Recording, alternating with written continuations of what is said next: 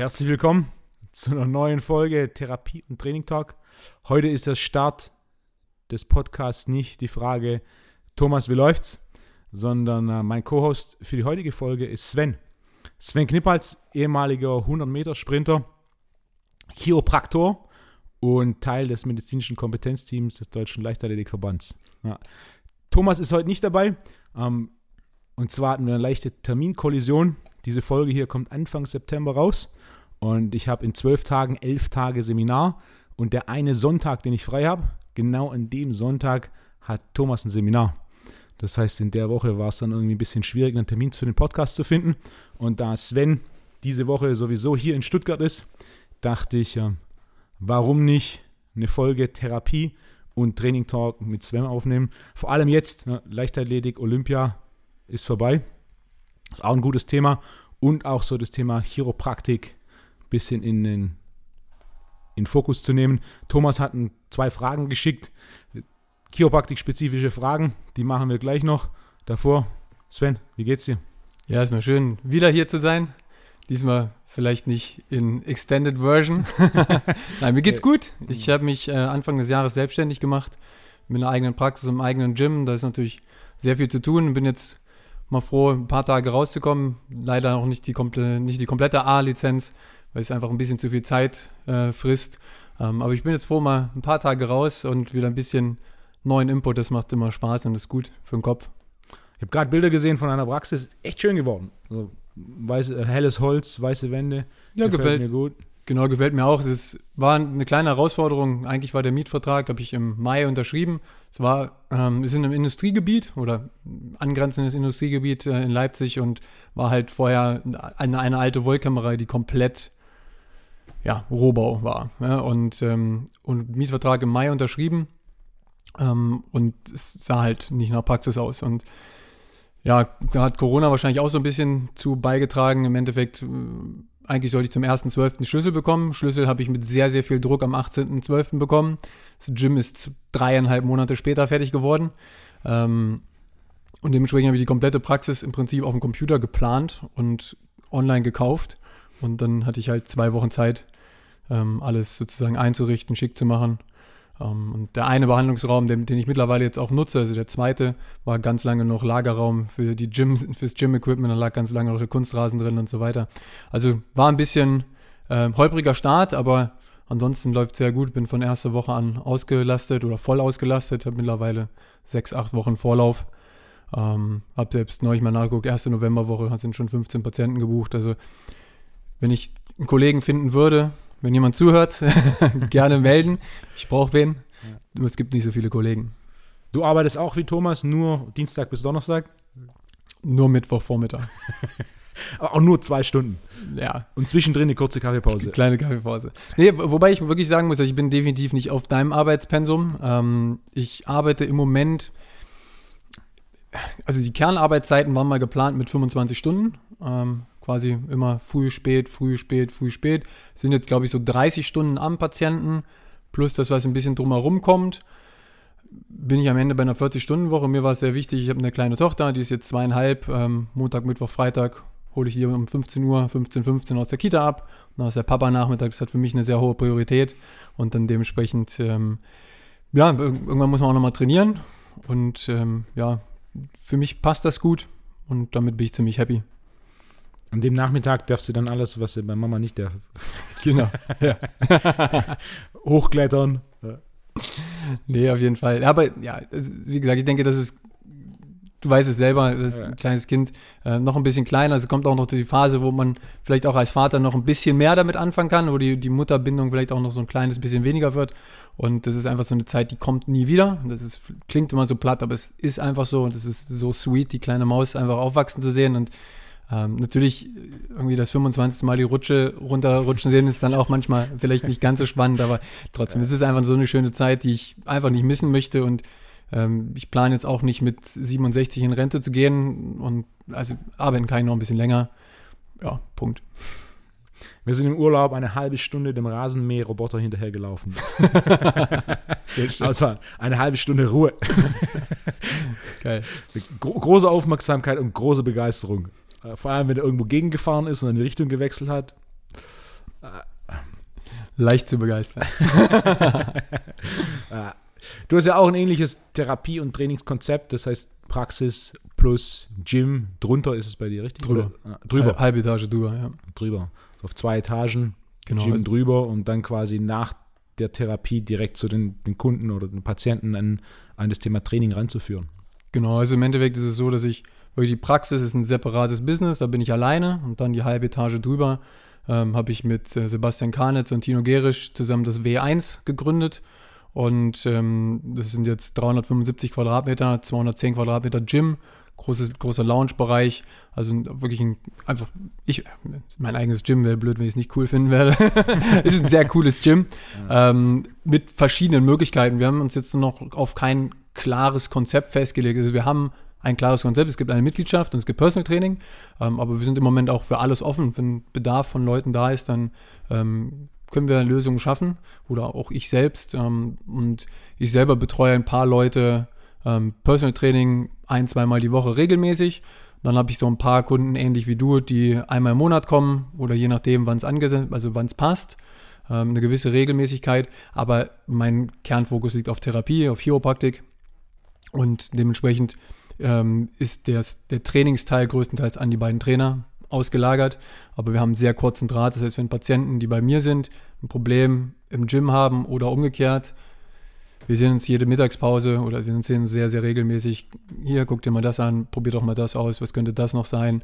Äh, Oder umgekehrt, jemand hat, kommt einfach in Bewegung nicht rein, macht dir mal einen Termin bei Sven, gucke ich drüber. Die Wege sind kurz ähm, und dementsprechend ähm, kann man da auch Probleme relativ schnell lösen. Zumindest meistens. Wie läuft die Arbeit mit der Leichtathletik-Trainingsgruppe? Es war eine recht erfolgreiche Saison. Ja, doch. Ähm, ja, Corona macht alles schwieriger. Ähm, für unsere Trainingsgruppe lief es gut. Immer die Frage von, was ist gut? Am Ende sind von zehn Athleten eigentlich vier zur Olympia gefahren. Einer hat sich sehr schwer beim letzten Wettkampf verletzt, mit einem Sehnenabriss, Semimembranosus, Nils Oh. Torben Giese. Ähm, Shoutout, gute Besserung. Es wird ein harter Weg, aber das klappt. Umgekehrt, wir hatten einen anderen Pa- ähm, Ich kann da einen Tipp geben. Einfach langsamer rennen, Ja. passiert sowas nicht. Das ist korrekt, aber nicht unser Ziel. ähm, aber in, im ähnlichen Kontext vor mittlerweile knapp zwei Jahren hat sich Martin Vogel auch schwer verletzt. Auch eine lange Story, aber im Endeffekt Muskelabriss Rectus femoris bei einem lockeren Lauf. So viel zum Thema, zum langsamen Laufen, da passiert es nicht. Das Gefühl vorher war, der Hüftbeuger ist etwas fest. Etwas sehr fest. ähm, long story short, ist jetzt dieses Jahr der schnellste 110 Meter Hürdensprinter und Bestleistung gelaufen. Und ja, also jetzt nicht nur einfach gut gelaufen, sondern das ist europäisches Topniveau. Also ähm, eineinhalb Jahre später Bestleistung All-Time und das mit Ende 20, also ist 29. Äh, von daher, schwere Verletzungen können auch manchmal dir die Zeit geben, um an Basisdingen zu arbeiten, etc. pp. Ähm, Marvin Schulter aus unserer Trainingsgruppe deutscher Meister geworden. Ähm, zwar nicht mit Bestleistung, aber 10-19 bei 0 Wind. Äh, Bestleistung ist ähm, 10-17 bei 1-9. Also eigentlich eine bessere Performance. Ähm, war dann auch bei Olympia, hatte dann leider einen, ähm, einen kleinen Infekt oder einen Sonnenstich und hat sich leider einen Tag vor den Olympischen Spielen übergeben und war dann halt einfach nicht 100% fit und bei Olympia musste 100% fit sein. Und dann Dennis Almers, der letztes Jahr einfach einen, ja, einen krassen Durchstart gemacht hat mit 10.08, fünf schnellste Deutsche aller Zeiten. Dieses Jahr sehr, sehr schwer in die Gänge gekommen, hatte lange Fußprobleme, sind dann jetzt Gott sei Dank zumindest im Griff, nicht komplett gelöst, aber im Griff und äh, konnte in letzter Minute noch auf den Zug aufspringen, ist mit dann 10.30 bei wirklich am letzten Tag gelaufen, damit noch auf den Zug aufgesprungen und am Ende jetzt sehr, sehr gute Olympische Spiele auf Position 3 in der Staffel und sind, sind sie Olympia Sechster geworden. Bei den Briten ist jetzt gerade jemand positiv getestet worden, das heißt, es ist sehr wahrscheinlich, dass die Briten disqualifiziert werden und Deutschland dann sogar Fünfter ist. Ähm, dafür, dass das letzte Mal eine Staffel im Olympiafinale 2008 war, ist das schon sehr, sehr gut. Sie waren 400 über dem deutschen Rekord. Ja, und das ist eine junge Mannschaft. Ist, ne, also Julian Reus hat seine Karriere beendet mit dem Olympiafinale. Und da auch nochmal vielleicht hier alles Gute, Julian, das war eine mega Karriere. Ähm, und alle anderen hatten ihre ersten Olympischen Spiele, sind 23 oder jünger. Also da kommt jetzt eine Generation, die krass wird, die 37, 60, 70 laufen kann und damit stehst du dann auf jeden Fall im Olympiafinale und dann machst du Europameisterschaftsmedaillen. Also die sind sehr konkurrenzfähig. Das ist eine Generation, von der ich noch viel erwarte. Und jetzt auch so ein früher positiver Test bei den Engländern, das ist ja auch ein gutes Zeichen, äh, wenn die positiven Tests früher kommen als zu spät. Du hast jetzt auch vor, vor kurzem deine zweite Europameisterschaftsmedaille bekommen. Wie Genau, viele Jahre sind da jetzt vergangen? Genau, Team-Europameisterschaften 2015 in Cheboksary waren die, ähm, also in Russland. Und jetzt sind nachträglich, also ein Russe ist schon ein bisschen früher positiv getestet Ja. worden, jetzt sind zwei dazugekommen, dadurch haben sie so und so viele Punkte verloren und wir haben sie im Prinzip dadurch überholt. Ja, sechs Jahre später, ich hatte es dir schon geschrieben, die Euphorie ist mittlerweile leicht verflogen. Kriegst, du, kriegst du die äh, Medaille in der Post oder nur eine Urkunde? Noch hatte ich es nicht, ich weiß es nicht. Theoretisch müsste man irgendwann die Medaille bekommen, aber die muss ja auch wirklich physisch eingesammelt werden. Und wie hoch der Aufwand dafür ist und ja, ich weiß es nicht. Ich bin, lass mich mal überraschen. Theoretisch wird man zumindest bei Einzelmedaillen dann immer nochmal nachgeehrt. Ähm, was da kommt, ich weiß es nicht. Bei Team-Europameisterschaften, ich kann es jetzt nicht ganz genau sagen, aber das sind 30 Leute im Team. Es ist schon nochmal ein sehr, sehr großer Aufwand, ja, 30 Medaillen einzusammeln, 30 Medaillen zu verteilen, 30 Leute einzuladen, nochmal zu ehren. Ähm, Für sowas zumal- Kleines wie eine Europameisterschaftsmedaille. ja, äh, Team-Europameisterschaften ist nicht Europameisterschaft Ja. in dem Sinne. Das kannst du so vielleicht so ähnlich wie einen Weltcup sowas einschätzen. Aber klar, es sind es ist Team-Europameisterschaften. Es ist ähm, kein Dorfsportfest gewesen. Ich, ich selber bin da äußerst uneitel. Ähm, das ist okay. Ähm, ich war auch schon mal Team-Europameister, also von daher ist jetzt auch nicht äh, was ganz Neues. Ähm, ich lasse mich mal überraschen. Ich bin gespannt. Und der einzige Punkt, bei dem ich mir sehr sicher bin, der nicht kommt, ist, dass man die Prämien noch nachträglich bekommt. Was ja auch nicht wäre nicht so schlecht. also ist jetzt ja nicht so, dass man in der Leichtathletik äh, extrem reich wird, aber ich hatte damals einen Einzelplatz, äh, Einzelstart, habe die 100 Meter war ich Dritter, mit der Staffel sind wir Vierter geworden und ähm, da waren schon ein paar Punkte, das ja, hätte sich auf dem Konto schon bemerkbar gemacht und von daher wäre jetzt nicht, nicht so schlecht, aber ich weiß jetzt nicht, ob die uns dann nochmal ein paar Rubel überweisen. Wer weiß, noch, noch zwei weitere Disqualifikationen, Disqualifikationen und ihr habt seid Europameister. Noch zwei, meinst du? Ja. Wenn ihr jetzt Platz 3 seid und dann. Nein, nein, nein, nein, nee, nee, nee. Die, die Teamwertung macht Ja. Punkte. Und da sind wir ja schon Europameister. Ja. Mein Einzelplatz, da müsste dann Christoph Lemaitre und Richard Kilty positiv getestet werden. Nachträglich. Unwahrscheinlich. Nee. Und außerdem, gerade bei, also bei beiden bin ich mir relativ sicher, dass es clean ist. Also von daher glaube ich es nicht. Ich hatte vor vor ein paar Wochen im Podcast schon mal kurz erwähnt von der Namibierin, die für 400 bis 1500 äh, Meter disqualifiziert war, aufgrund von, ich habe nochmal nachgeschaut, ich habe gesagt, sie ist eine Nigerianerin, aber es ist eine Namibierin, ähm, aufgrund von zu hohen Testosteronwerten und die dann einfach bei 200 Meter gestartet ist, wofür sie starten durfte und dort Olympia Silber geholt hat Mhm. mit einem U20-Weltrekord. Genau. Ja. Also ich habe mich ehrlich gesagt nicht so tief reingelesen, warum und wie das jetzt alles abgelaufen ist. Es gibt ja relativ große Debatte im Moment in der Leichtathletik. Äh, Kester Semenya war so der erste Hermaphrodit. Ähm, also ne, Zwitter ist, glaube ich, so der landläufige Name. Ähm, eben Frauen, die irgendwo physiologische Eigenschaften von Männern haben. Wenn man sie sieht, sagst du ja, okay, siehst du auf jeden Fall irgendwie, ne? Jetzt ist natürlich das Thema Doping, ist nochmal eine separate Thematik davon, wenn du halt so geboren wirst, was kannst du dafür? Ja? Und bei Caster Semenya ist es mittlerweile so, dass sie, ähm, ich glaube, Östrogen, äh, Entschuldigung, ähm, Testosteron-Blocker nehmen muss. Äh, oder Östrogen, ich weiß es nicht Ja, genau. Aber ja. wird, in den Hormonhaushalt eingegriffen, was äußerst schwierig ist. Auf der anderen Seite ist es physiologisch, es ist unfair allen anderen Frauen, die also vom Hormonhaushalt per Definition sozusagen Frauen sind. Das ist ein super schweres Thema. Ne? Also was, was können die ungedopten Sportler dafür, wenn sie nun mal so geboren wurden? Eine dritte Kategorie zu schaffen, dann laufen zwei Leute da, dann ist immer auch wieder keine Thematik, aber jemanden für 400 bis 1500 zu sperren, ist, wenn man da kein Testosteron braucht. Ne? Und, und darunter dann auch kein Testosteron. Also es ist Unsinn. Ne? Auf der anderen Seite, tja, vor, vor 25, 30 Jahren wäre es mir nie aufgefallen. Da wäre es halt so gewesen. Das war die beste Sprinterin aller Zeiten. Und dann wäre es so gewesen. Ne? Also es ist ein schwieriges Thema. Da bin ich froh, dass ich mich nicht, ähm, dass ich kein Entscheidungsträger sein muss. Ähm, Dass der Genotyp eine Rolle spielt, ist in allen Sportarten so. Es ist halt nur da so ein emotionaleres Thema. Wenn jetzt einer 2,15 Meter groß ist und NBA deswegen spielt, sagt auch niemand, du musst jetzt quasi, ne? Testosteron ist halt so ein bisschen so ein Geschmack. Und es- emotionales genau. Thema. Ne? Und, und man kann es halt auch relativ leicht messen. Ne? Das, und, und es wird regelmäßig kontrolliert. Es gibt einen interessanten Vortrag von Vera Birkenbiel auf YouTube Ja, habe ich gesehen. mit dem Unterschied zwischen Männern und Frauen.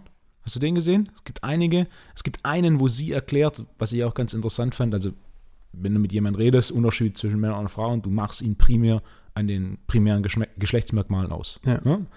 Es geht doch genau genommen so, dass es etwa sieben Unterschiede zwischen Männern und Frauen gibt. Und das heißt, du kannst quasi mehr Mann sein oder mehr Frau.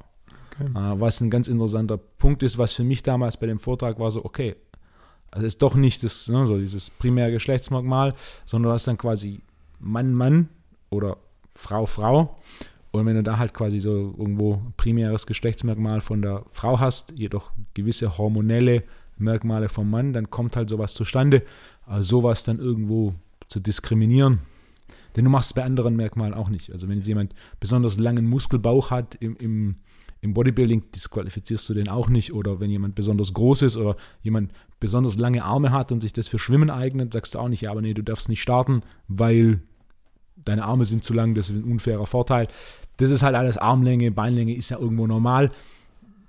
Wenn jemand einen erhöhten Testosteron hat, ist das ja natürlich ein bisschen so emotionaleres Thema und auch nicht so greifbar. Ja, der ist halt einfach groß, weil er groß ist. Ja. Na, das ist definitiv so. Ne? Wie schon vorhin gesagt, ne? wenn sie nun mal so geboren wurde, ist es ein natürlicher Vorteil und dann kann man im Prinzip, so ist meine Meinung, sollte man nichts gegen unternehmen. Ja? Und außer dem Eingriff ins Hormonhaushalt, was hat das noch für langwierige Folgen etc. pp. Ähm, aber auf der anderen Seite kann ich auch jede Frau verstehen, die ein Viertel des Testosteronwerts hat, viel langsamer regeneriert. Ähm, ne? Ist schwierig. Ich bin froh, dass ich es nicht entscheiden muss. Aber dann, ist auch wieder, wenn du, wenn du 61 groß bist, wird es wahrscheinlich nichts mit NBA spielen. Da hast du dann also gewisse Genotypen eignen sich für gewisse körperliche Belastungen einfach. Ne? Wenn du besonders groß bist, wird es wahrscheinlicher was mit Basketball oder Volleyball als mit Turnen und umgedreht. Aber auch äh, Genotyp spielt eine Rolle, wenn du da eben einen gewissen Vorteil hast. Das Argument, wenn für den Fall, dass es eine exogene Zufuhr ist, das ist natürlich wieder was ganz anderes, aber man einfach von Natur aus, da gab es ja auch mal, finde, wenn ich mich richtig erinnere, der hatte übermäßige oder sehr unnormale Level an dem Enzym, das Laktat abbaut. Und konnte deswegen in diesem Laktatbereich extrem hohe Werte äh, produzieren und das Ak- Laktat super schnell abbauen, beziehungsweise die Säure deutlich besser puffern aufgrund dieses Gendefekts in diesem Enzym und hat da auch, wenn ich mich richtig erinnere, war es äh, Skilanglauf, äh, unglaubliche Leistungen abgerufen. Ja, also im Endeffekt, ich glaube, ähm, Claudia Pechstein war ja auch damals Hm, des ähm, Blutdopings in Anführungsstrichen überführt worden. Im Nachhinein kam halt raus, dass sie halt einfach einen Gendefekt hat, der eben diese Vorläufer der Erythrozyten ähm, stark erhöht. Also, ne, umso tiefer man ins Detail geht, Ja.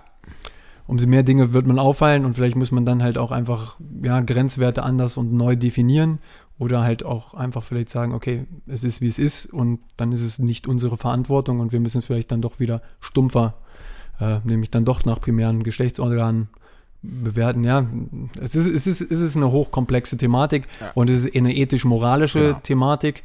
Ähm, exogenes Testosteron, ganz andere Thematik, dann bist du raus. Ähm, aber wäre das nachgewiesen worden, dann wäre sie nicht für eine gewisse Distanz gesperrt Ja. worden. Wie man auf so eine Distanz kommt, das weiß ich dann auch nicht. Ich, keine Ahnung. ja, sinnlos. Ich weiß, ich hab, mir hat es jemand geschickt und dann habe ich es an dich weitergeleitet, weil ich dachte, kann das wahr sein? Habe es an dich weitergeleitet und deine Antwort war, ich weiß, Punkt, sinnlos, Ausrufezeichen. Wie gesagt, ich habe mich nicht so tief damit beschäftigt und ja. Ansonsten die Highlights der Olympia für dich? Ja, persönliches Highlight war halt die deutsche Staffel im Finale. Ähm, 100 Meter, überraschend ähm, ein Italiener, kein Jamaikaner im Finale, keine Medaille für die USA. Schon auch schon eine spannende Entwicklung. Ähm, die Dominanz der Briten in Europa bröckelt etwas, auch wenn sie im Vize, also noch Vize-Olympiasieger mit der Staffel geworden sind, aber ähm, ein Brite im Finale, der einen Fehlstart macht, also immer noch sehr hoch, aber die, die absolute Dichte bröckelt so ein kleines bisschen weg. Franzosen nicht mehr sonderlich dominant. Ähm, Wie erklärst du das? es gibt, glaube ich, einfach goldene, goldene Generation. Ja. Ähm, bei Jamaika ist es ja auch so eine Thematik seit, seit 2000, also seit dem Weltrekord, also seit, seit, ja, seit dem Weltrekord von Usain Bolt werden sukzessive die Zeiten schlechter. Ich weiß es nicht mehr ganz genau. Ich glaube 2012 waren in Jamaika für, die, für den Finaleinzug äh, noch eine Sub-10-Leistung bei den jamaikanischen Trials nötig. Wow. Und äh, dieses Jahr ist einer unter 10 gelaufen. Ähm, in der ganzen Saison. Wer ist aktuell die Eins in Jamaika? Johan Blake. Ah, okay, Aber auch, dass dabei. Johan Blake zweitschnellster, also mit Tyson Gate, Ja. zweitschnellster Mensch aller Zeiten, 9, 69 und rennt jetzt in Anführungsstrichen nur 995, 1000, 1003, fliegt im Halbfinale bei Olympia raus. Ähm, ein Punkt dabei, also es Ja. wurde ja oft ähm, überlegt, warum sind die Jamaikaner so ähm, dominant mit, glaube eineinhalb Millionen Einwohnern, gab es eben so ein bisschen Ghetto-Theorie, dass eben Ja. so die, ähm, die aggressivsten Sklaven, die in die USA verschifft wurden, dann nach Jamaika geschickt worden, weil, man die sozusagen nicht im Haus haben konnte und sich dadurch sozusagen Genpool, der sehr aggressiv, aber sozusagen sehr physisch war, dort ausge... Das ist so eine Doku mit Michael Johnson, weil Michael Johnson hat auch genetische, äh, ich glaube, also äh, eine Herkunft mit Jamaika zumindest, ganz genau weiß ich es nicht. Das ist eine Thematik, dann eben, dass es halt eine, es gibt Cricket und Leichtathletik und 100 Meter Sprint, ne? Ähm, dass dann eben da auch jeder sprintet, ähm, dass die Trials ähnlich wie in den USA organisiert sind und so weiter und so weiter und das hat sich ja alles nicht verändert und auf einmal laufen sie flächendeckend signifikant langsamer. Und Johann Blake ist jetzt Weltmeister vor plus minus zehn Jahren gewesen. 2011, genau, vor Ja. zehn Jahren, genau, als Usain Bolt einen Fehlstart gemacht hat und läuft signifikant langsamer mittlerweile. Und ein Punkt, seit, seit dem, also 2009 ist Usain Bolt Weltrekord gelaufen, seit 2008 gibt es eine Anti-Doping-Agentur auf Jamaika. Seit 2012 gehen die, gehen die Zeiten sukzessive da runter. Könnte was mit Es kommt ja auch nichts nach, weil Johann Blake ist ja im Endeffekt seit, seit zehn Jahren der Topsprinter und immer noch die Eins. Innerhalb von zehn Jahren könnte man eigentlich erwarten, dass da irgendwie einer kommt, der ist viel, es ist 20 viel weggebröckelt. Man muss natürlich immer noch sagen, im Vergleich zu Deutschland, flächendeckend sehr starkes Niveau, Ja. im Vergleich zu ihren Höchstzeiten und auch wenn man überlegt, dass Donovan Bailey eigentlich Jamaikaner war äh, und so weiter, so viele Jamaikaner, die dann Amerikaner geworden sind und so weiter. Ähm, Im Vergleich läuft es im Moment, sagen wir mal, nicht so outstanding wie 2006 bis 2016. Ja, diese zehn Jahre waren schon durch Asafa Paul, Johan Blake, die haben 2012 1, 2, 3 über 200 Meter gemacht. Ähm, ne? Also diese, diese absolute Dominanz ist komplett weg. 2019 ähm, in Doha bei den Weltmeisterschaften war Jamaika, Jamaika nicht mal im Finale. Jetzt war Jamaika einen Platz vor der deutschen Staffel im Finale. Also wir holen auf. Oder sie lassen nach. Nein, wir holen auf. ja, also von daher, das, das, Entschuldigung, jetzt, ich bin mal wieder abgeschweift. Also mein persönliches Highlight absolut Männerstaffel. Ähm, es waren ein paar überragende Leistungen, aber ich, ich bin zu lange zu detailliert in diesem Training, um alle Leistungen ausnahmslos bewundern zu können. Es gibt zu viele Dopingfälle im Nachhinein, Leistungen, die vorher schon positiv waren und so weiter. Und jetzt gibt es gigantische neue Weltrekorde. Solange niemand positiv getestet wurde, ist er, hat, hat er eine saubere Leistung gebracht. Punkt. Ähm, trotzdem hat mir die, haben mir die letzten 15 Jahre eine gewisse Romantik dieser Sportart genommen. Im ersten Moment finde ich es richtig geil und im zweiten Moment denke ich, ja, Hast du schon mal überlegt, was eine. Lösung wäre, um das Ganze sauberer zu machen? keine, die sinnvoll ist, habe ich nicht gefunden. Ja. Es wird es nicht geben, dass am Ende Manager nehmen Kokain, Medizinstudenten nehmen Ritalin. Es ist in je, überall, es wird betrogen und Betrüger sind immer einen Schritt voraus. Mit dem Unterschied, dass es bei Managern und bei Studenten keine Dopingtests gibt. Genau, es gibt keine Dopingtests, aber äh, Betrug ist Betrug. Ah. Ähm, das eine ist eben irgendwo ethisch-moralisch besser vertretbar. Ähm, beim anderen wird eben auch mehr kontrolliert. Ähm, es, es ist ein sehr, sehr schwieriges Thema. Am Ende ist es eine persönliche Entscheidung, mit der du leben willst, kannst, musst. Und ähm, ja, wir in Deutschland machen sauberen Sprint. Und damit müssen wir uns dann vielleicht dann auch abfinden, dass das ähm, 100 Meter Einzelfinale vielleicht auch einfach leider utopisch ist bei Olympia, bei Europameisterschaften wiederum definitiv nicht. Die andere Thematik, die vielleicht kommen könnte, CGM als ein Beispiel, ähm, Continuous Glucose Monitoring, du misst im Prinzip deinen Blutzucker. Der Weg zu einer permanenten Hormonanalyse ist, ist nicht in zehn Jahren ah. da, aber ist potenziell ist möglich.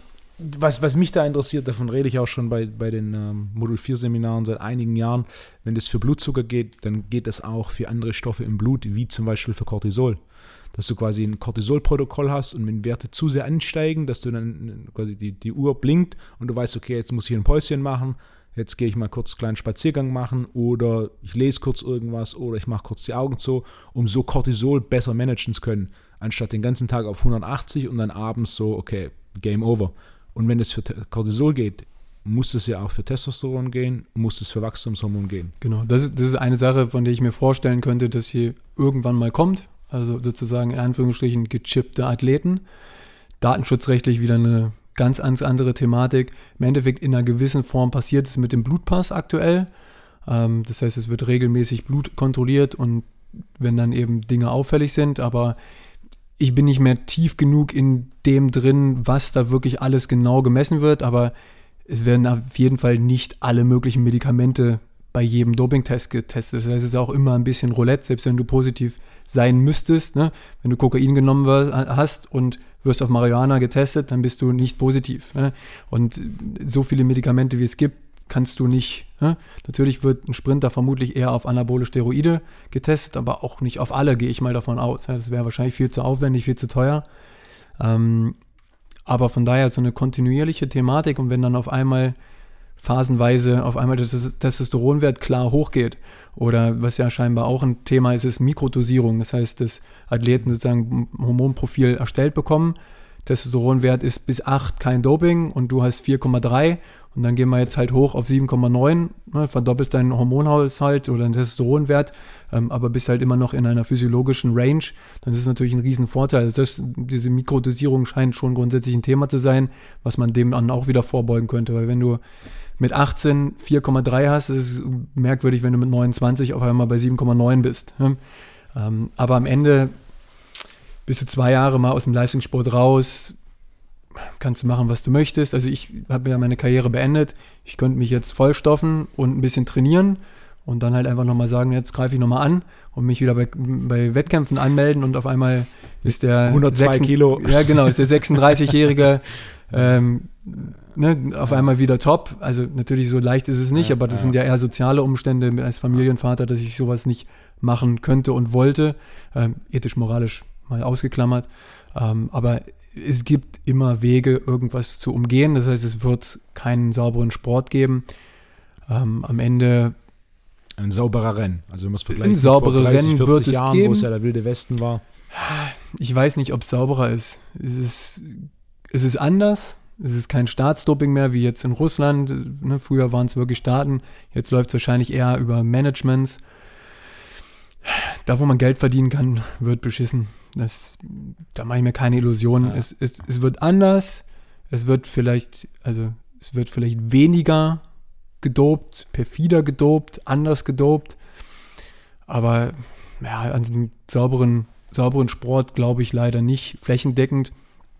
Die soziale Komponente ist wahrscheinlich immer noch so eine Thematik, wenn sich die Welt vielleicht auch einfach noch mehr angleicht ja, und der soziale Druck also ne, Get Rich or Die Trying ist für mich definitiv immer noch einer der Hauptgründe, warum ja. Leute dann äh, dopen, um Stipendien zu kriegen, um überhaupt Geld zu bekommen, etc. pp. Wenn die Alternative halt Fensterputzer an der Straße ist, aber du kannst halt schnell rennen und schnell rennen ist 10,30 und mit ein bisschen Testosteron rennst du 10,0, ja, dann ist der Unterschied zwischen nichts und 100.000 Euro im Jahr um einen Schuhvertrag. Ja, äh, das, da sagen viele, ja, mache ich. Ja, und dementsprechend, wenn sich da eben vielleicht das Weltniveau auch noch mehr angleicht, aber ja, also das, das sind jetzt sehr Utopien, über die wir eher reden.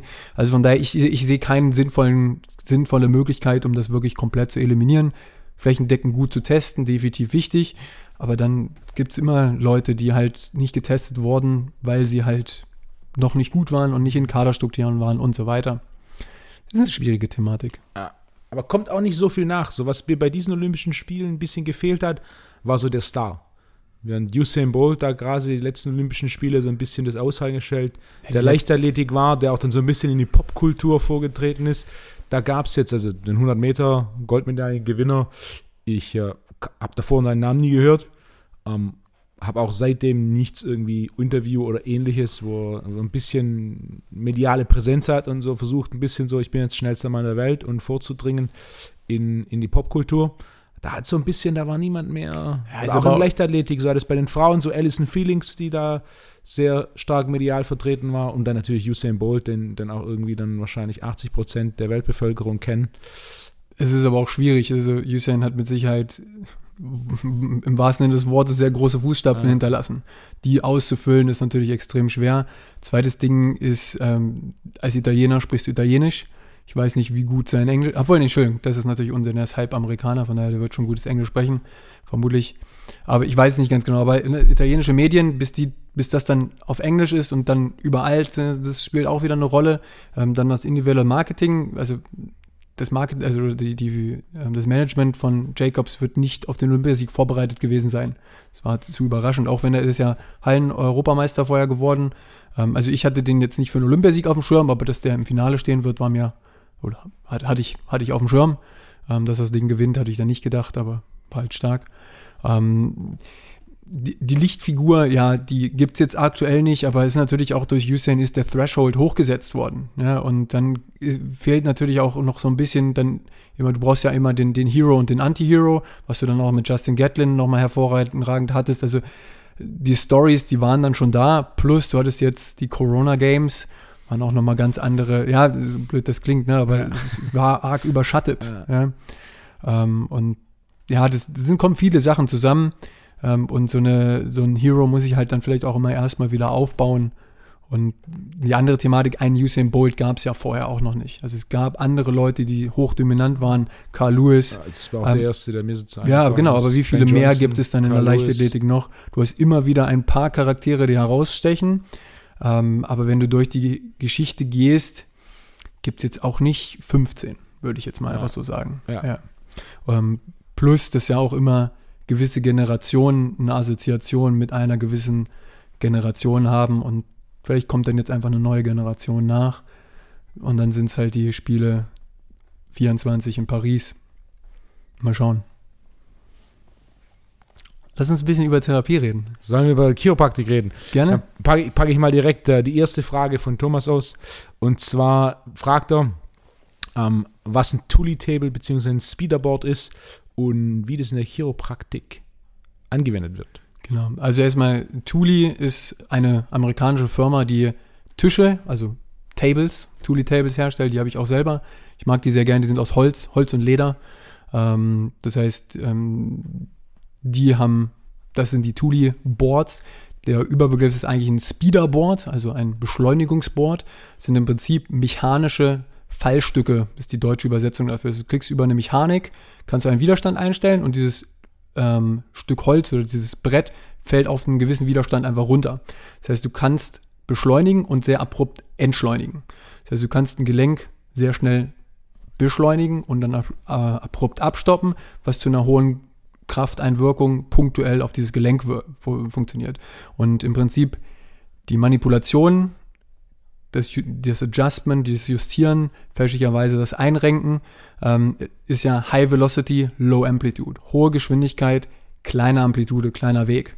Und das ist eine relativ einfache Möglichkeit, einen hohen Load auf einen kleinen Punkt an ein Gelenk zu geben, ne, was im Prinzip per Definition dann eine Manipulation ist oder was in der Richtung. Manipulation, Mobilisation ist ja auch ein fließender Übergang, ähm, nicht nur weil es knackt, ist was manipuliert worden, das passiert auch bei einer Mobilisation. Ähm, es gibt dazu eine komplette Technik, die Thomson Terminal ähm, Technik. Thomson Drop Terminal Technik habe ich nie gemacht. Ähm, ich bin sowieso kein großer Fan von diesem Cookbook Approach. Ähm, ich habe viele Seminare gemacht ähm, und mir für die Dinge, die Dinge rausgesucht, die ich für mich nutzen oder die mir Lösungen für meine Probleme ge geboten haben. Ähm, das heißt, ich verfolge kein Protokoll und diese Drop Pieces, diese Fallstücke, ähm, sind im Prinzip bei jedem Chiropraktor in der Liga. Da gibt es einen Pelvic Drop fürs Becken, Thoracic Drop und Cervical Drop.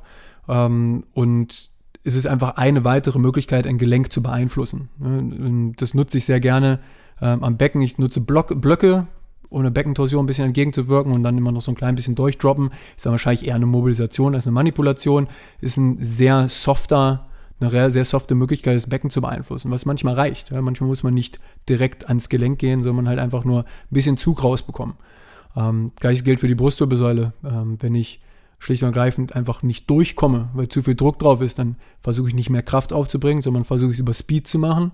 Ähm, und Speed ohne ein Drop, Dropsstück, das sozusagen ja den absoluten, die absolute Kraft dann ja limitiert, ähm, bist du halt nochmal schneller und kannst halt auch ein Gelenk, das du so nicht voll durchbewegen kannst, ein gewisses Maß an Bewegung wieder beibringen, ohne dem Patienten großartig Druck oder übermäßigen Druck auszusetzen. Halswirbelsäule und ähnliches. Es gibt einfach ein paar Tools, die es da gibt. Und das Speederboard konkret ist jetzt sozusagen ein kleines Board, das du einfach mit dir rumtragen kannst, das man dann wiederum für Extremitäten nutzen kannst. Ähm, kriegst halt, wie gesagt, einfach nochmal ein klein bisschen mehr Geschwindigkeit. Und im Prinzip ist ja der Gedanke dahinter, dass du schneller sein musst als der Stretch-Reflex. In dem Moment, wo du mobilisierst, hält der Körper gegen. Ist ja auch die, der Grund, warum bei einer Manipulation immer einatmen, ausatmen. Im Ausatmen ne, kriegst du ein gewisses Maß an Entspannung. Parasympathikus übernimmt zum Sympathikus und dementsprechend geht der Muskeltonus ein kleines bisschen runter. Auch ich habe dich ja vorhin mal kurz behandelt, auch wenn das jetzt ja zwischen Tür und Angel war. Ähm, ähm, bei T1 habe ich es beim ersten Moment nicht geschafft. Sind Wolfgang mal das mal ein bisschen locker, noch mal ein bisschen nachgehen und dann kriegt man, eine, kriegt man auch einen Release. Das heißt, es geht im Prinzip bei den Manipulationen, beim Adjustment einfach um Geschwindigkeit ähm, und um eine gewisse Lockerheit, um diesen Stretch-Reflex auszutricksen, noch schneller als der Stretch-Reflex zu sein. Und ja, das ist halt einfach ein, eine Möglichkeit. Ähm, ich nutze es selber sehr, sehr selten, weil ich in der Regel die meisten Gelenke gut bewegt bekomme. Äh, manchmal ist es hilfreich, wenn du halt einfach, manchmal hast du ungünstige Konstellationen, ein hypermobiles oberes Sprunggelenk und ein sehr hypomobiles unteres Sprunggelenk, da ist es einfach manchmal schwierig, das untere Sprunggelenk zu isolieren.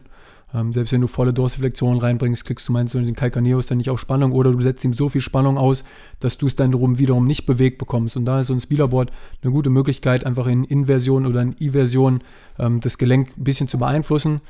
Ähm, das ist sozusagen eigentlich das, was die Drop Tape ist, was das Speederboard ist. Und wie gesagt, ich hab's. Ähm, die Drops an der Bank nutze ich öfter. Die Drops an der Bank nutze ich wahrscheinlich am häufigsten für die hintere Kapsel der Hüfte.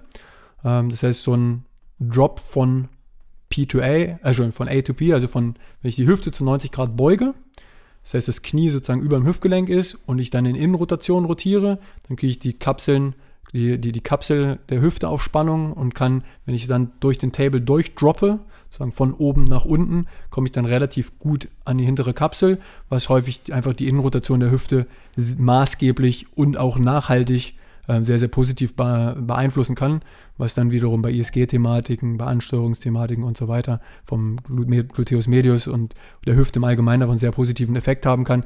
Aber es ist halt ein Tool unter vielen und ich nutze es, wie gesagt, überhaupt nicht in diesem Sinne äh, einer Technik. Ja, ich habe mir da so ein paar Sachen rausgesucht. Und es das ist eine sehr gängige Thematik. Ist quasi so ein Beschleunigungswerkzeug, um das Mobilisieren einfacher zu machen. Oder genau. das Manipulieren einfacher genau. zu machen. Genau, es, es, ja. es bringt Druck aufs Gelenk mit einer hohen Geschwindigkeit, ohne den Druck zu erhöhen.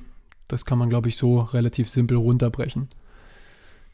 Okay. Das ist es. Ist schwierig zu erklären. Ja. Das, ähm ich kenne die Dinger in der, in der, Bank, siehst du es, ich kann mich auch erinnern, so diese kleine rechteckige ähm, Speederboard. Genau. Kleine portable. Genau, und dann hast du, hast du halt so einen kleinen Hebel, mit dem du es einstellen ja. kannst, eine, eine, Feder, mit der du den Widerstand einstellen kannst. Und dann kannst du halt wirklich von der Patient atmet ein und das fällt runter über ich habe also ich hab einen Patienten, der ähm, mittlerweile eine Magen-OP gehabt hat ähm, und über, also 248 Kilo hat er gewogen. Den habe ich behandelt. Ich war einer der wenigen Patienten, äh, wenigen Therapeuten, der ihn behandelt hat, weil alle anderen haben einfach gesagt, du bist zu viel. Ich kann nicht behandeln, nimm erstmal ab. Und ähm, bei ihm konnte ich nicht, also den konnte man nicht auf die Seite legen, dafür war ich auch zu klein, der ist auch noch 1,95 und ähm, 248 Kilo, also da bist du einfach limitiert. Aber über das Droppen konnte ich zumindest Bewegung in die Brustwirbelsäule bringen, konnte das Becken ein bisschen beeinflussen. Ähm, ja, ne, ist das die beste Behandlung aller Zeiten? Nein. Ne, aber ist es eine Behandlung, die ihm gut getan hat? Ja, und ist bis heute sehr glücklicher Patient, der ähm, um ganz ehrlich zu sein, mir etwas zu regelmäßig kommt. ne? Weil, ja, ne, das ist immer diese psychologische Komponente. Ich komm, Ja. kann ihm helfen, und, aber ich möchte immer keine Abhängigkeit schaffen. Das, ist, ne, das Ziel ist was anderes. Aber ähm, wie gesagt, er hat jetzt mittlerweile eine Magen-OP durch, hat 30 Kilo runter oder mittlerweile wahrscheinlich nochmal deutlich mehr, als ich ihn das letzte Mal gesehen habe, innerhalb von zwei Wochen 30 Kilo runter. Ähm, und das ist natürlich auch noch ein Riesenweg.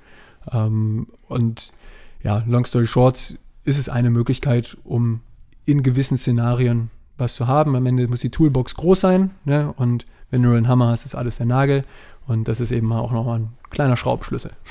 Bei 250 Kilo Adjusten haben die 200 Kilo Kniebeugen geholfen. Ja, definitiv.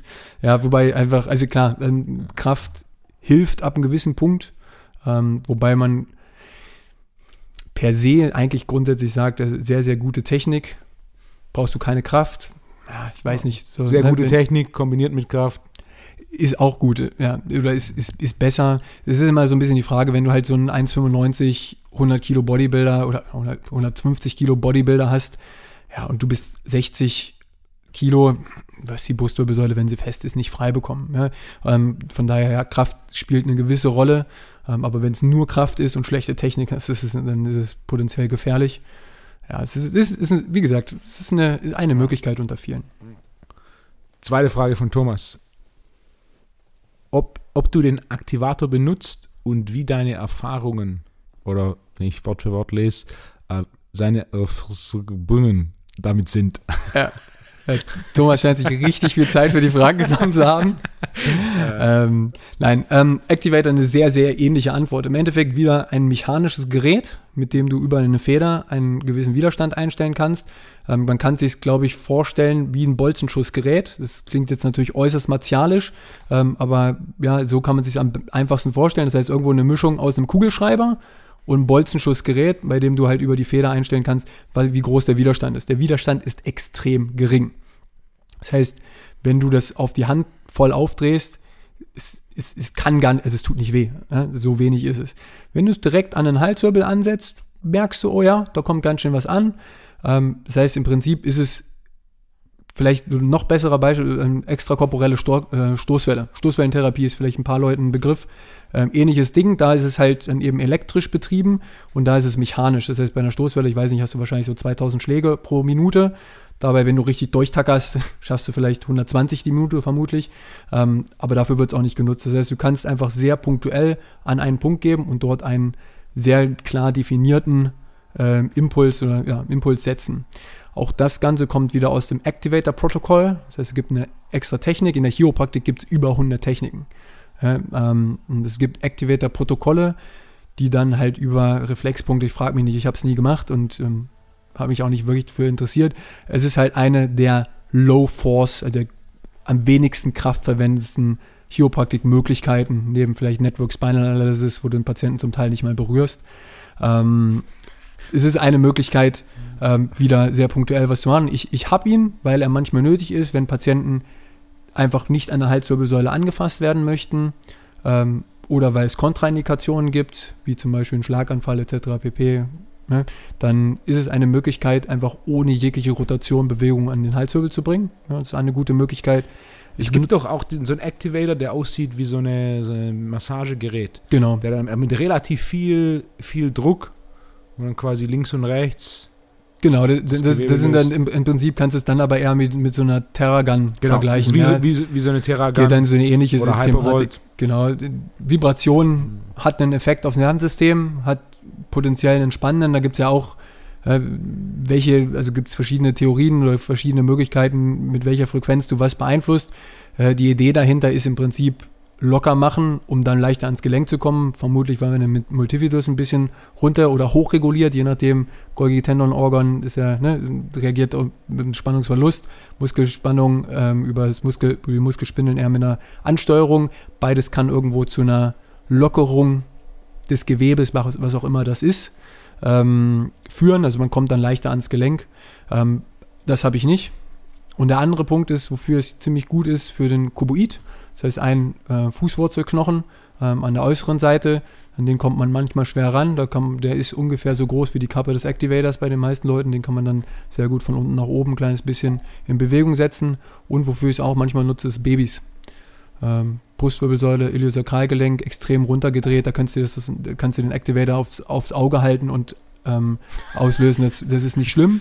Aber bei Babys, also äh, ich behandle ab zwei Wochen ähm, nach der Geburt, ähm, ist es manchmal eine gute Möglichkeit, einen kleinen Impuls an ein Gelenk zu geben, ohne jegliches Risiko letztendlich. Spezifisch für gewisse Probleme oder grundsätzlich? Ich, also ich denke, ich denke ähnlich wie die Zahnmedizin. Erstmal grundsätzlich muss man nicht darauf warten, bis das Loch da ist, sondern man sollte präventiv arbeiten. Ähm, mal ein YouTube-Video von Birth Trauma mal eingeben. Geburt ist kein Ponyhof. Ne? da wirken ja. richtig Kräfte. Da wirken deutlich ja. mehr Kräfte als beim Activator. Ne? Und ähm, ja, dementsprechend diese, diese hohen Kräfte bei der Geburt können eben halt durchaus Dinge hinterlassen, Traumata auslösen. Ähm, und da eben mal ähm, der Chiropraktor Wirbelsäulen-Gesundheitsspezialist ist, mal die Wirbelsäule danach abchecken, macht keiner. Ja? Also kein Orthopäde tastet mal die Wirbelsäule beim Neugeborenen ab. Ja? Und ähm, Dinge, ich denke, da, wo es ganz guten Research gibt, ähm, ist ähm, das KISS-Syndrom. Ähm, Thomas wird jetzt abfeiern, weil die Evidence Warrior auch sagen, das KISS-Syndrom gibt es gar nicht. ähm, aber wie gesagt, äh, das gibt es auch nicht, oder? Ich weiß es nicht. Was ist äh, KISS-Syndrom? Äh, Kinematic Imbalance Suboccipital Strain oder ähm, kopfinduziertes Schmerzsyndrom. Das ist ein ganz interessantes Akronym, passt auf beiden Sprachen. Ähm, das heißt im Prinzip ähm, Suboccipital Strain, das heißt Suboccipitalmuskulatur, die Muskulatur, die vom ersten und zweiten Halswirbel zum Schädel ansetzt auf der Kopfhinterseite, hat einen Strain, also eine Überbelastungsreaktion ähm, und kann dadurch irgendwo die Kopfgelenke negativ beeinflussen. Und das kann sehr weitgreifende Effekte haben. Auch da die Evidenz dafür ist lau bis, bis gering vorhanden. Ähm, nichtsdestotrotz gibt es Research zu dem Thema. Eine andere Thematik sind diese drei Monatskoliken. Ähm, ist auch eine Sache, die man doch relativ häufig sieht, dass Kinder irgendwo Probleme mit der Verdauung haben. Jetzt kann man natürlich sagen, was hat denn die Wirbelsäule jetzt mit der Verdauung zu tun? Ähm, Stress auf dem Nervensystem kann einen Einfluss ja, sehr klar, weitgreifend klar. haben. Vagusnerv ist dann vielleicht dann auch nochmal eine Thematik, aber wie gesagt, die Evidenz dafür ist relativ dünn. Ähm, nichtsdestotrotz, ähm, wir haben eine sehr, also an der Uni, an der ich studiert habe, ähm, Anglo-European College of Chiropractic, ist mittlerweile eine eigene Universität auch. Ähm, da gibt es ähm, Professor, ah, Amerikanerin. Ich komme gerade leider nicht auf den Namen. Im Prinzip die führende Pädiatrie Professorin in der Chiropraktik in der Welt und ähm, Feeding Times, also Zeiten, wie, wie, wie lange und wie problematisch Füttern, also Brustfüttern im Prinzip ist, wird unter chiropraktischer Betreuung bei Kindern signifikant verbessert. Da gibt es guten Research. Ähm, ne, schlicht und ergreifend, wenn, die, wenn die Halswirbelsäulenrotation wehtut, wirst du eine Brust nicht nehmen. Wenn eine Brust permanent leer ist, klappt es nicht so gut, als ein Beispiel. Ne? Da ist es relativ simpel zu erklären. Also von daher, Babys durchzuchecken macht definitiv Sinn. Ähm, ich bin nicht der, also mir macht das Spaß, aber es ist mir ein bisschen zu simpel. Ähm, ich arbeite lieber mit ein bisschen komplexeren Problemen. Ähm, jetzt in meiner neuen Praxis hatte ich bis jetzt zwei Babys. Ähm, in meiner alten Praxis war es auch noch so, mein, mein Chef, mein ehemaliger Chef Timo Kaschel, ähm, hat selber vier Kinder, macht Babys sehr gerne und dann sind die meisten Babys halt bei ihm gelandet. Und dadurch, dass ich kein hohes Interesse hatte, hatte ich immer so ein bisschen den Ruf von, ja, der hat keinen Bock. Aber ist nicht so, macht mir grundsätzlich Spaß, aber ich hätte jetzt, muss jetzt auch nicht drei, drei Babys am Tag unbedingt sehen. Ne? Ähm, von daher, das ist eine, denke ich, eine sinnvolle Sache, einfach mal nach der Geburt, zwei Wochen danach ist halt auch die Familie gesettelt und dann ne, mal durchgucken, ich bin sowieso kein Mensch, der übertherapiert, das heißt mal durchgucken, wenn es Symptome gibt, wie Stillprobleme, Verdauungsthematiken und so weiter und dann eben auch einfach Stress auf der Wirbelsäule zu erkennen ist, dann macht es durchaus Sinn, mal zwei, drei Termine zu machen. Wenn man zu jemandem geht und der Behandlungsplan ist dreimal die Woche für immer. ich habe da noch nicht, Zeit ja. äh, in zwei Tagen um zehn. Genau, we weiß ich nicht, inwieweit das sinnvoll ist. Also normalerweise reagieren Babys sehr, sehr schnell und ich denke, irgendwas Richtung fünf, sechs Termine kann auch völlig normal sein. Ich hatte jetzt, wie gesagt, zum Beispiel ein Baby, das auch eine klare Schädelasymmetrie hatte, äh, was ich dann zusammen mit einer Kollegin, die sich auf Pädiatrie ähm, spezialisiert haben, auch sehr, sehr gut hinbekommen habe. Ähm, Baby ist deutlich entspannter, Mama ist dann deutlich entspannter. Klar. Ähm, von daher, es gibt in der Regel brauchst du nicht unheimlich viele Termine bei Babys. Es geht relativ schnell, aber natürlich eben, wenn du so eine Schädeldeformität oder eine eine klare Deformität ist was anderes, ja, aber wenn du siehst, die Schädelplatten werden schief, weil die Kinder, weil der, die Halswirbelsäule eingeschränkt ist, immer nur auf der einen Seite liegen. Ja, dann, ne, das ist so ein Thema. Ähm, oder auch die ähnliche Thematik durch den plötzlichen Kindstod ist die Empfehlung, wenig auf den Bauch zu legen. Also es gibt explizit Tummy Time, aber Kinder halt ja. halt nicht auf dem Bauch zu schlafen, ja. weil man nicht weiß, wo dieses äh, plötzliche Kindstod herkommt, aber es gibt eine Assoziation mit Bauchschlafen. Weshalb jetzt halt alle Kinder auf dem Rücken schlafen und einen Plattkopf bekommen, wenn du nicht quasi aktiv regelmäßig wendest und jede Nacht einmal pro Stunde aufstehen und um den Kopf zu drehen. Und wenn das Kind dann eben nicht den Kopf gedreht haben will, wach wird und so, das macht niemand. Oder am Tag geht das vielleicht noch, aber in der Nacht nicht. Ähm, und wenn da eben der limitierende Faktor vielleicht der erste Halswirbel ist, den mal wieder ein bisschen in Bewegung zu bringen, dann macht das definitiv Sinn. Und viel weiter darüber hinaus gehe ich dann am Ende auch nicht. Also für mich ist immer so ein, eine pauschale Thematik, Mommy knows best. Wenn die Mama denkt, da ist irgendwas, passt irgendwas nicht, ist es in der Regel ist es in der Regel so. Und dann, was dann wirklich zu tun ist, ist individuell. Also von daher, Activator nutze ich auch durchaus mal bei Babys. Es gibt auch nochmal explizit Baby-Activator, die sind halt noch softer. Ja, aber. So ein, so ein leichtes Klopfen. Ja, zu, de, zu dem Thema ist eine ganz, ganz interessante Sache, die vielleicht auch sehr ähm, passend zur Chiropraktik im Allgemeinen ist. Ähm, Dr. Ian Rosberry, ein australischer Chiropraktor, der ähm, Gonstead Chiropraktik macht. Gonstead ist eine sehr, sehr biomechanische Analyse, arbeitet viel mit Röntgenbilder, wo man vermeintlich verschobene Wirbel sieht. Ist, ist eine spannende Thematik, hat einen Funken Wahrheit, spielt eine Rolle, aber mit Sicherheit nicht die einzige. In Deutschland spielt es gar keine Relevanz, weil wir gar keine Röntgenbilder machen dürfen und weil mittlerweile ganz, ganz viele Röntgenbilder auch nur um Liegen gemacht werden. Das heißt, die Biomechanik spielt dann schon wieder keine Rolle mehr, weil die Eintragskraft raus ist. Long story short, Dr. Ian Rosberry ist bekannt geworden für sehr, sehr gute YouTube-Videos, wo er Patienten zeigt, was er mit denen gemacht hat. Und der berühmteste Fall ist eben ein Patient, der, ich glaube, Thomas hat sogar auch mal davon im Podcast geredet. Ein Patient, der 18, 19 war, irgendwie ein Root, ähm, eine, eine Wurzel aus dem Boden gezogen hat, im Rücken hat geknackt und dann war der quasi Modo, komplett schief, bei ganz vielen Ärzten gewesen und so, einfach absolute Katastrophe. Der war halt eigentlich 1,80 und ist halt 1, also mit 1,20 in die Praxis gekommen. Komplett schief. Da ein paar Mal behandelt. Ähm, sieht dann auch nicht nett aus, ne, weil der sowieso Schmerzen hat ohne Ende. Und der ist dann halt nach ein paar Behandlungen kerzengerade wieder rausgegangen. Ja, das ist, ähm, das sind ja auch Sachen, die Thomas äh, mit mhm. so Before- und After-Fotos macht. Ich habe jetzt auch gerade eins, ähm, kann ich dir nachher mal zeigen, das ist ganz spannend. Da habe ich einen Patienten wirklich, der fünf Jahre Schmerzen hatte ähm, seit einem Jahr wirklich sehr, sehr schief gezogen war. Mit vier Behandlungen ist er komplett gerade. Jetzt nicht kein Schmerz, aber signifikant besser. Das ist ja auch immer so eine Thematik. Ne? Danach ging es ihm 100% besser. Also ja, okay, und wie lange? Und ne, da spielen schon noch mal ein paar andere Sachen eine Rolle. Ich bin immer kein Fan davon. Das ist alles klasse. Ja. Foto, Foto musst du posten. Ja, Foto werde ich, werd ich mal posten. Ähm, nicht in der Physiotherapie Deutschland Festgruppe. ja, nee, aber da bin ich auch nicht drin. Gibt es ähm, Chiropraktik ich, Deutschland Festgruppe? Ja, gibt es. Ähm, da wird 120, 120 Mitgliedern? 89, ja, genau. Ähm, da wird auch ein bisschen weniger gehatet, habe ich gehört. Da kennt sich noch jeder persönlich. Da kennt sich wirklich noch jeder persönlich. Ähm, aber äh, nicht, dass in der Chiropraktik eitel Sonnenschein grundsätzlich wäre. Ja, das ist in jeder Profession.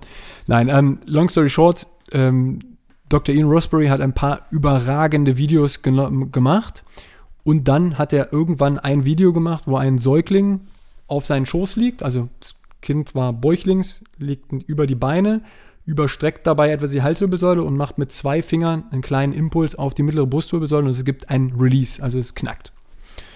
Ähm, dem Kind ging es besser, Mama ist happy, Baby hat kurz geschrien, hat sich zwei Minuten später wieder beruhigt alles gut.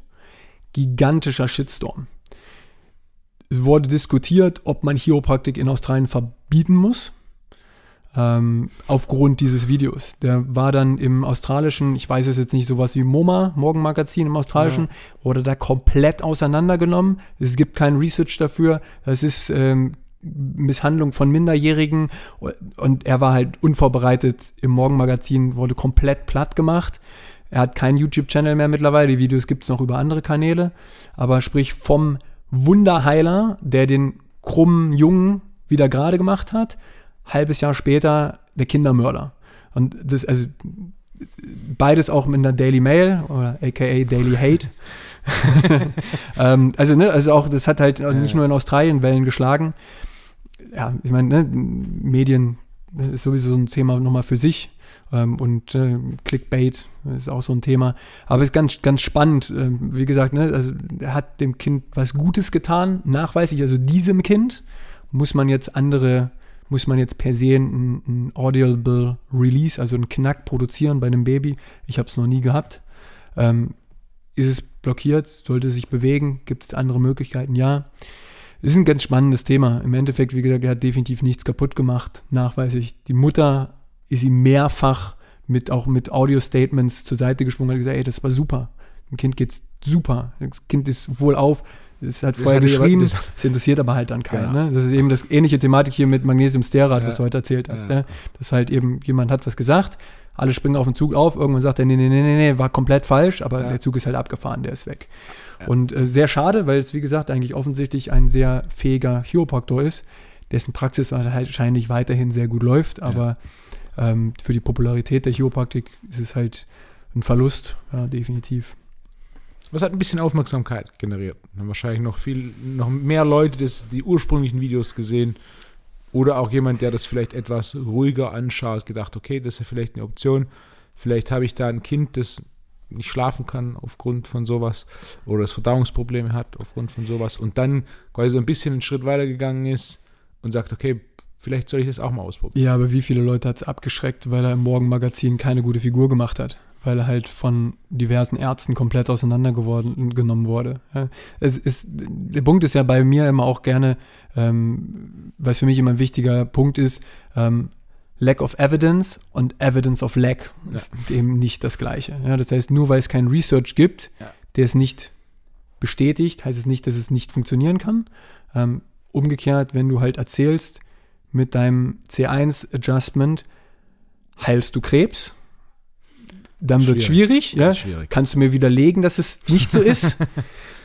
Gibt es ja. auch kein Research. Ne? Es, ja. es ist eben so, mein, mein, also ich bin großer Harry Potter-Fan, der ähm, krummhörnliche Schlaf, Schlafkackler. Ich, ich glaube, ich hab, krieg's nicht mehr ganz zusammen. Das ist ähm, Luna Lovegood ist eine Figur in Harry Potter, die eben so, sagen wir mal, die alternative Medizin repräsentiert und dann eben Hermine Granger, die vielleicht die evidenzbasierte Medizin ähm, darstellt. Ja? Und sie sagt halt aber, äh, sag mir doch, dass es den krummhörnlichen Schnarch Schnarchkackler nicht gibt. Ja? Und ja, ich mag Harry Potter auf verschiedenen Ebenen, deswegen ähm, das ist ein gutes Buch oder es sind gute Bücher. Ähm, von daher, äh, das ist so ein bisschen diese Thematik, zwischen der man natürlich den Spagat finden muss. Ja? Aber vielleicht auch das nochmal ein ganz, ganz wichtiger Punkt. Evidenzbasierte Medizin. Die Definition ist 33% Evidenz, 33% was der Patient möchte, 33% was ähm, Erfahrung des Practitioners bedeutet. Nicht 100% auf Research runterholen. Tut mir leid, das muss ich jetzt mal einfach so sagen. Ja, ja, es, ist, es ist ein Drittel, es ist ein Drittel, es ist ein Drittel. Ja? Und es sollte eben auch nicht. Gibt es da Studien, die das belegen? Nein, das ist die Definition, die Definition von Evidence-Based aber das interessiert Medicine. nicht. Das interessiert nicht. Ja. Aber wie gesagt, es sollte auch nicht 95 aber in meiner Erfahrung ja. zeigt mir das. Ja. wenn der Research klar zeigt, nein, es ist nicht der Fall. Ja. Ein schönes Beispiel ist, ich habe einen Patienten, der kommt wegen Nesselsucht. Ja, das ist eine Überreaktion ähm, der Haut. Ähm, der kam zu mir, ich habe ihm gesagt, du, ich mache an deiner Nesselsucht, das ist eine physiologische Entzündungsreaktion, an der ändere ich mit Chiropraktik nichts. Ähm, er meinte, ja, ich war aber bei so einem Osteopathen, der hat mir damit geholfen. Dann habe ich gesagt, na gut, wenn du schon da bist, dann behandle ich dich auch. Und der kommt jetzt so alle drei, sechs Monate, das tut ihm gut. Für mich einfach die Erklärung ist, wir nehmen Stress raus. Wir, mhm. wir reduzieren Stress und ja, Stressreduktion hat einen positiven Effekt auf Entzündungsmanagement auf verschiedenen Ebenen. Und selbst wenn es nur Placebo ist, ja, gibt schlimmere Placebo. Ja, also ich denke eben auch, man kann es erklären. Auch der Vagusnerv, den kann man stimulieren über äh, Manipulation, über Mobilisation, über Weichgewebstechniken an der Halswirbelsäule. Da gibt es auch Research, keinen gigantisch guten und so weiter. Aber wie gesagt, ne, ähnlich, also es gibt auch keinen evidenzbasierten Olympiasieg. Ja, ähm, ja, also den evidenzbasierten Trainingsplan für den Olympiasieg, den gibt es halt nicht. Ja. ja. also man muss sich in, auf diesen Spagat äh, immer ein bisschen bewegen. Ähm, man sollte nicht zu fest gefahren sein, aber ich finde, wie gesagt, man sollte sich immer wieder in den, in, in den Kopf rufen, dass es eben diese Definition der evidenzbasierten Medizin ist und das ist ein Drittel Research. Ja. und ein Drittel, was der Patient möchte. Auch das ist ein wichtiger mhm. Punkt. Wenn der Patient keine Halswirbelsäulenmanipulation will, Punkt, mache ich die nicht. Ja, es gibt andere Möglichkeiten und da sind wir wieder bei der Toolbox, muss ein möglichst breit gefächertes, ähm, möglichst breit gefächertes Spektrum anbieten, beziehungsweise wenn du dich spezialisierst, musst du wissen, wann deine Spezialisierung nicht nötig ist. Ich selber bin jemand, der nicht gerne, was auch immer ausschließlich Chiropraktik ist, ausschließlich Chiropraktik macht. Also ich renke nicht nur ein, ja, also, ne, sondern bei mir ist eben, deswegen bin ich ja auch hier. Das Training spielt eine große Rolle, Lifestyle-Management ähm, auf verschiedenen Ebenen. Beim einen mehr, bei dem einen weniger. Aber so wie ich arbeite, ich habe einen ersten Termin, der geht 40 Minuten, dafür ist er ganz grob geplant. Ähm, davon sind, je nachdem wie komplex das Problem ist, 15 bis 20 Minuten Anamnese. Manchmal sind es auch nur fünf. Ja, wenn ich habe mir gestern verhoben, der Rücken tut weh, zieht nicht den Bein, ja, dann ist die Anamnese kürzer. Ähm, dann kommt eine Untersuchung und dann kommt eine kurze Behandlung. Das heißt, die Behandlung beim ersten Termin sind wahrscheinlich drei Minuten. Mal die Hüfte mobilisieren, mal im Psoas locker machen, vielleicht ein Iliosakralgelenk, Brustwirbelsäule. Viel mehr ist es nicht. Und dann kommt der zweite Termin, da mache ich einen sogenannten Report of Findings. Ich habe keinen besseren Begriff bis jetzt auf Deutsch gefunden. Befund und Erklärung. Ja, im Endeffekt, ich erkläre dem Patient, was die Diagnose ist ich gebe eine medizinische Diagnose, von mir aus myofasziales Schmerzsyndrom der, Brusto, äh, der, der Hüft- und Beckenmuskulatur. Und dann sage ich, das ist die Spitze des Eisbergs. Jetzt erkläre ich dir den Eisberg, das ist die chiropraktische Diagnose. Das heißt, ich sage, du hast einen Beckenschiefstand, du hast eine funktionelle Beinlängendifferenz aufgrund des Beckenschiefstands. Der Beckenschiefstand könnte kommen, weil der Quadratus lumborum über, äh, überspannt ist. Das kann daran liegen. Also dann stelle ich eine Hypothese auf, ich stelle eine Arbeitshypothese auf und gebe einen Behandlungsplan raus und eine Prognose. Ähm, und danach gehe ich auf individuelle Lifestyle-Faktoren ein. Bewegung, Ernährung, Schlaf. Psyche spreche ich an, ist nicht meine Kernexpertise. Ähm, das ist der Report of Findings und dann behandle ich und dann kriegen die Leute kleine Hausaufgaben. Mal mehr, mal weniger. Wenn ich jetzt Crossfitter habe, gehe ich eher darauf ein, was sie im Training vielleicht mal anders machen können. Wenn ich jemanden habe, dem es schwer tut, eine Kniebeuge zu machen, dann zeige ich ihm, wie man eine Kniebeuge macht oder manchmal zeige ich auch einfach nur mal einen Besenstil-Stretch, um die Brustmuskulatur ein bisschen zu öffnen, mal ein bisschen abhängig davon, was da ist. Und dann kommen erst Behandlungen, ähm, beziehungsweise dann habe ich sogar noch einen dritten Termin, wo ich nochmal 30 Minuten einteile, um einfach, einfach nochmal Übungen zu überprüfen. Mein Lieblingsbeispiel dabei, ich hatte einen Patienten, dem ich einen Brustmuskel-Stretch an der Tür gezeigt habe, der super funktioniert hat nur hat sich die Wade gedehnt. Aber es ging viel besser. Also deswegen, also, über, also jemandem meinen Zettel hingeben, hier sind die ja. Übungen, funktioniert kein bisschen. Ne? Also ich, ich zeige ihm beim ersten Mal, ich zeige es ihm beim zweiten Mal, ich zeige es ihm beim dritten Mal. Bewegungsaffine Leute mache ich es vielleicht dann nicht mehr beim dritten Mal. Aber man muss es immer mal wieder überprüfen. Ähm, und wenn es dann darüber hinausgeht, dann biete ich entweder Personal Training an oder sage, hey, wir können auch mal einfach eine Stunde nur zusammen trainieren, wir machen jetzt mal zu Hause durch. Oder wir haben oben zwei Trainer, die hochqualifiziert sind, wir haben eine Mitgliedschaft. Also dann bieten wir einfach verschiedene Möglichkeiten an. Ähm, also das ist die Art und Weise, wie ich arbeite. Das ist auch relativ nah daran, wie ich vorgehe.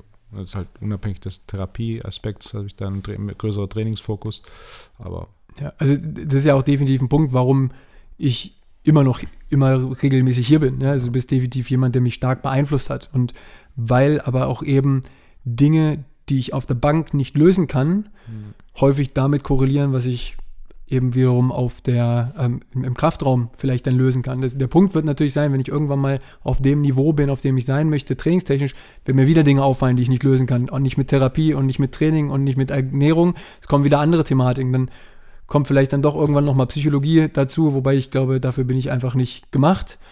Und dann ist vielleicht dann der Zeitpunkt erreicht, wo ich dann halt noch mehr Expertise für ein Netzwerk haben muss. Da bin ich sowieso ein großer Fan von. Man braucht ein lokales, gutes Netzwerk mit Leuten, mit denen man vertrauen kann, mit denen man sinnvoll überweisen kann.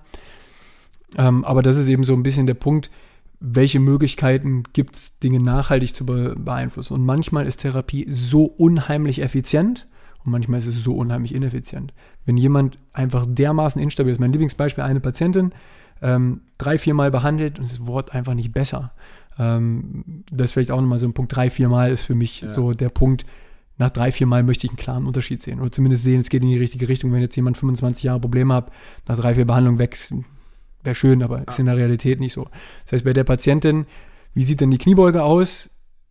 Sah schrecklich aus. Bei der war ich dann vielleicht auch einfach nicht konsequent genug, mir das nochmal ganz genau anzugucken. Ähm, Im Endeffekt sie mal auf dem Squatboard gesetzt, sie ist 45, hat sich hingesetzt, kam nicht mehr alleine hoch. Ja, ne, wenn du eine Treppe runtergehst und dein ganzes System kollabiert, dann muss ich nicht wundern, wenn das ISG ständig wieder blockiert ist. Ja, und dann ist eben nicht die Aufgabe, jetzt das zu verändern und immer wieder das ISG frei zu hämmern, sage ich mal, ja, sondern dann ist Basis eben der Fokus ähm, auf, auf Training.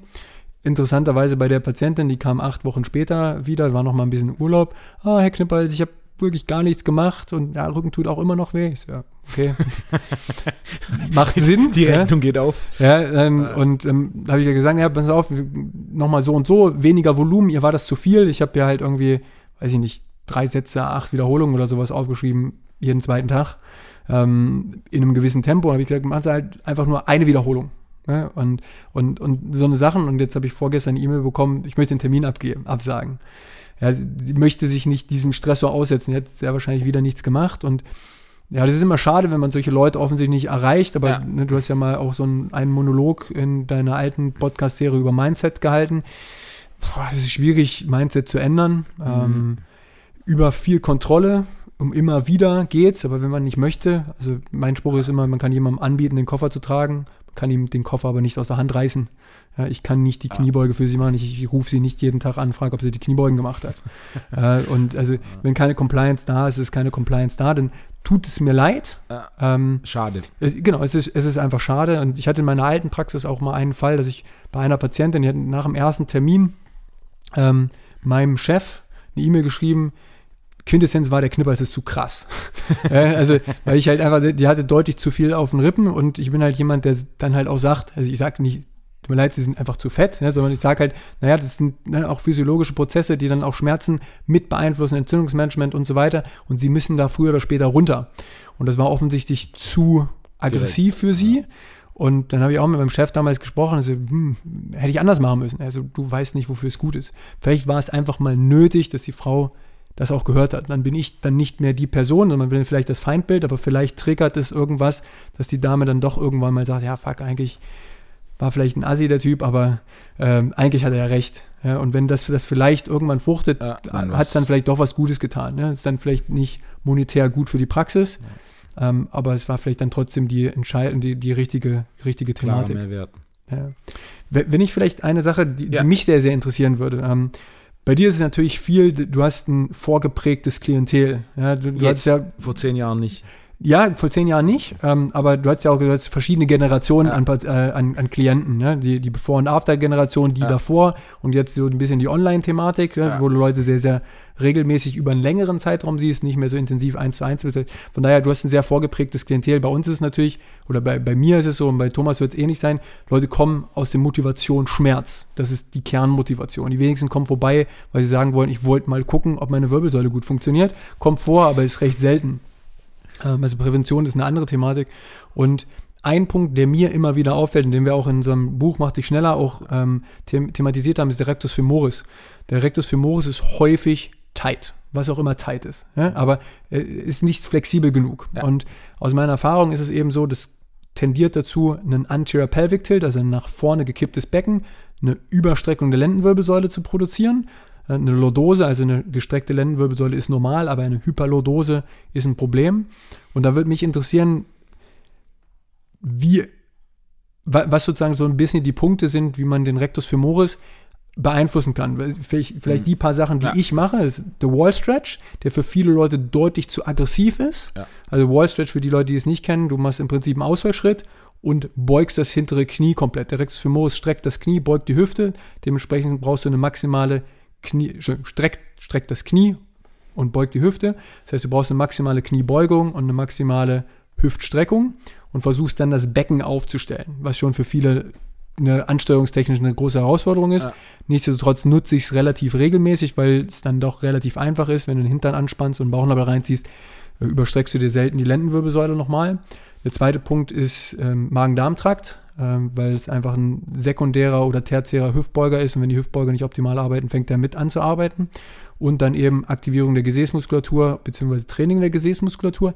Nichtsdestotrotz, viel Kniebeuge sehe ich nicht, dass, dass das äh, signifikant verbessert. Ja. Vermutlich, weil in der Kniebeugung eben die Knie gebeugt werden und weniger die Hüfte. Ne, das Ja. heißt, was hast du vielleicht für, für Optionen, welche Möglichkeiten könntest du dir noch vorstellen, um den Rectus femoris nachhaltig zu trainieren oder halt einfach mal grundsätzlich zu lockern? Zu viel Spannung auf dem Rectus femoris oder eingeschränkter Bewegungsradius der Kniebeugung bei gestreckter Hüfte, was Rectus femoris ist, kommt recht häufig vor. Der unterschätzte Faktor, der zu viel Spannung auf den Rectus femoris bringt, ist zu sitzen mit den Knöcheln hinter den Knien. Worst case, zu sitzen mit den Knöcheln hinter den Knien überkreuzt. Kann jeder mal ausprobieren. Viele werden jetzt sitzen, aber mal hinsetzen und die Knöchel vor den Knien lassen. Und dann mal so vorne auf dem, in die Mitte auf den Oberschenkel drücken. Da ist der Rectus femoris. Jetzt die Knöchel nach hinten ziehen, hinter die Knie und mal wieder drauf drücken. Deutlich mehr Spannung drauf. Und wer jetzt noch mit den Knöcheln hinter den Knien die Knöchel überkreuzt, hat nochmal deutlich mehr Spannung drauf. Jetzt mal überlegen, wie viele Stunden am Tag sitzen wir und wie viele Stunden am Tag sitzen wir mit den Knöcheln hinter den Knien, worst case, Knöchel hinter den Knien, überkreuzt. Da ist für die meisten richtig viel Zeit, die da zusammenkommt. Und dann hast du Grundspannung auf dem Rectus femoris, die bleibt und mit der übermäßigen Spannung hast du im Endeffekt eine, eine Einschränkung des Bewegungsradius. Ähm, Rectus femoris, der fortgeschrittenste Stretch, den es gibt, den ich seltenst anwende, weil er so fortgeschritten ist. Du sitzt quasi auf deinen Unterschenkeln und legst dich mit dem Rücken auf den Boden. Reverse Nordic Hamstring Curl. Genau. Das zu können wäre die Ideallösung. Ähm, in der Praxis ist es so, ein Wall Stretch, aber wie du schon sagst, das sind so viele Details. Wenn jemand nicht sehr bewegungsaffin ist und eine hohe Bewegungsintelligenz hat, zu erklären, das kommt nicht an. Ähm, die Übung, die da den größten Effekt hat, ist tatsächlich der Split Squat. Denn das, der Rectus femoris des hinteren Beins wird relativ gut gestretcht.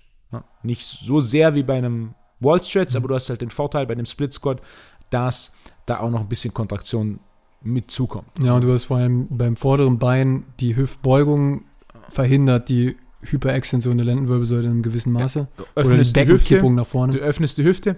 Ähm, beim Rectus femoris, was ich da oft sehe, ist, wenn jemand stretcht, stretcht er nicht progressiv.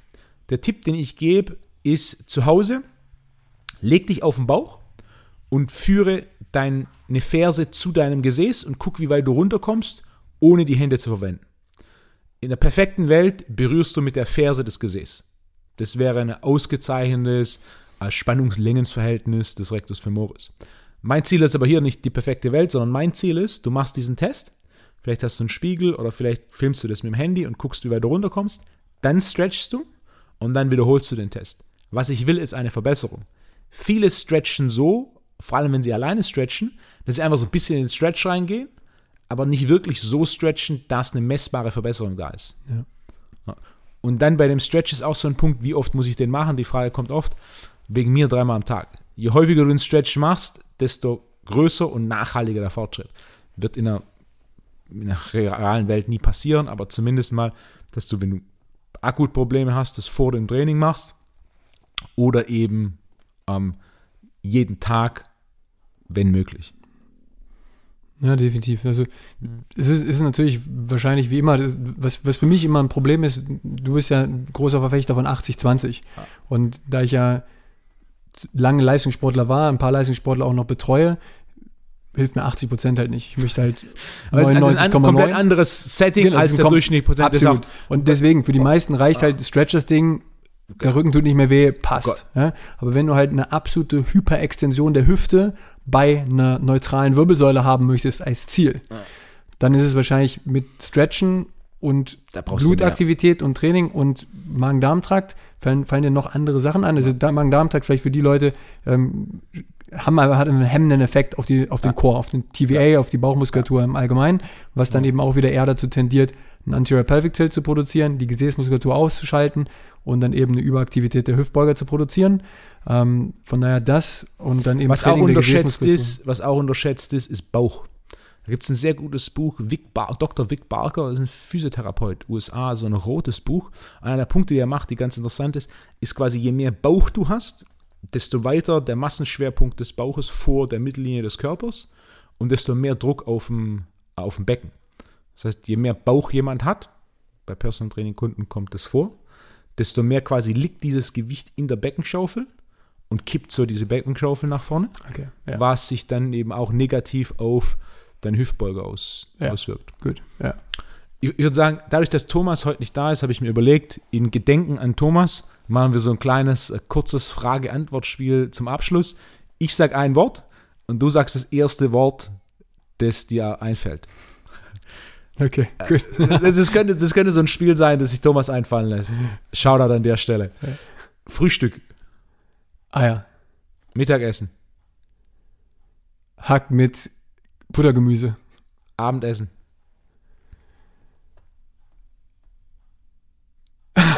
scheiße, ich muss nachdenken. Ähm, das erste Wort. Haferflocken mit Quark. Fuck. Ich, Sprint, Usain Bolt. Chiropraktik. Ist gut. Dann würde ich sagen, vielen Dank für deinen Besuch. Wir gehen jetzt Abendessen. Absolut. Der Hunger ist da. Gibt keine Haferflocken mit Quark. Wir gehen. Nein, hat Ah. mir sehr viel Spaß gemacht. Vielen Dank, dass ich wieder mal da sein konnte. Sehr gerne. Bis zum nächsten Mal. Allen Zuhörern eine gute Woche. Ciao. Mach's gut. Ciao.